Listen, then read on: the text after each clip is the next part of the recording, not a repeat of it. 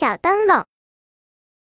天黑了，一只萤火虫挑着小灯笼，正在急急忙忙的赶路。它要去参加朋友们的舞会。突然，河边的草丛里传来一阵低低的哭声。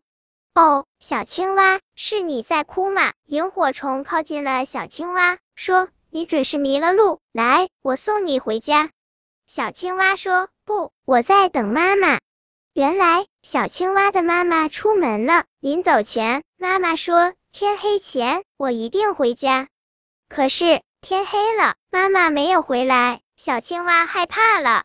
萤火虫说：“有什么可怕的？我陪你吧。”萤火虫给小青蛙讲故事，讲化妆舞会，讲自己做过的梦。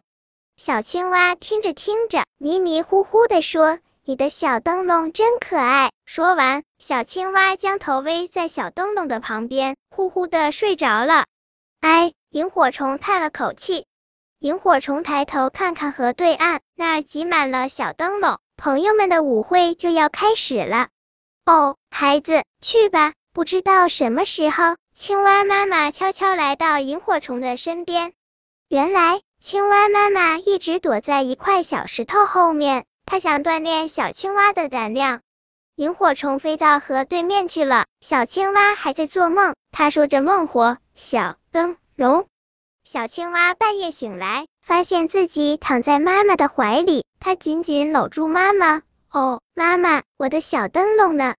看，妈妈指了指河对面，那里小灯笼闪闪烁烁。可是哪一只是照亮过小青蛙的小灯笼呢？